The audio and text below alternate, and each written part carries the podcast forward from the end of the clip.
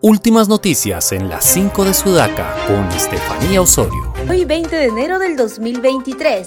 Rutas de Lima, el consorcio que administra algunos peajes y ciertos tramos de la carretera panamericana en las salidas de la capital, anunció que adoptará acciones legales tras la decisión de la Municipalidad Metropolitana de Lima de ponerle fin al contrato de concesión firmado por la administración de la alcaldesa Susana Villarán. El gerente de Seguridad Ciudadana de la Municipalidad Metropolitana de Lima, Abdul Miranda, estimó en aproximadamente 800 mil soles los daños causados en la ciudad durante la jornada de violencia de ayer.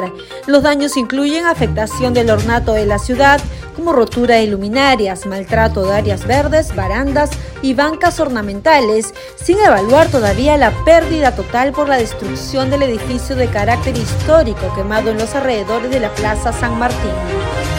Entre tanto, la presidenta Dina Boluarte fustigó a un sector de manifestantes que marchan a diario en el interior del país, causando actos de violencia.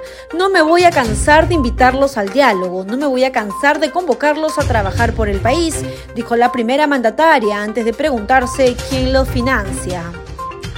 Los actos de violencia desenfrenada en el sur del país primero y en la ciudad capital ayer jueves no solo han originado pérdidas cuantiosas a los comerciantes, sino también al Poder Judicial, pues 13 sedes de esta institución han sido destruidas por las hordas que se manifiestan lanzando piedras y bombas incendiarias contra policías y predios públicos y privados.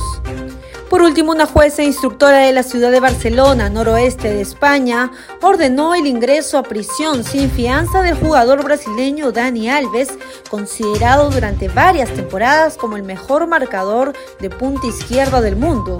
La acusación fiscal aceptada por la jueza se basa en una denuncia por agresión sexual de Alves a una jovencita en una discoteca catalana el 30 de diciembre pasado. ¿Y tú qué opinas de estas cinco noticias? Escríbenos su comentario y visita nuestra web en el enlace de nuestro perfil www.sudaca.p. Sudaca Perú. Buen periodismo.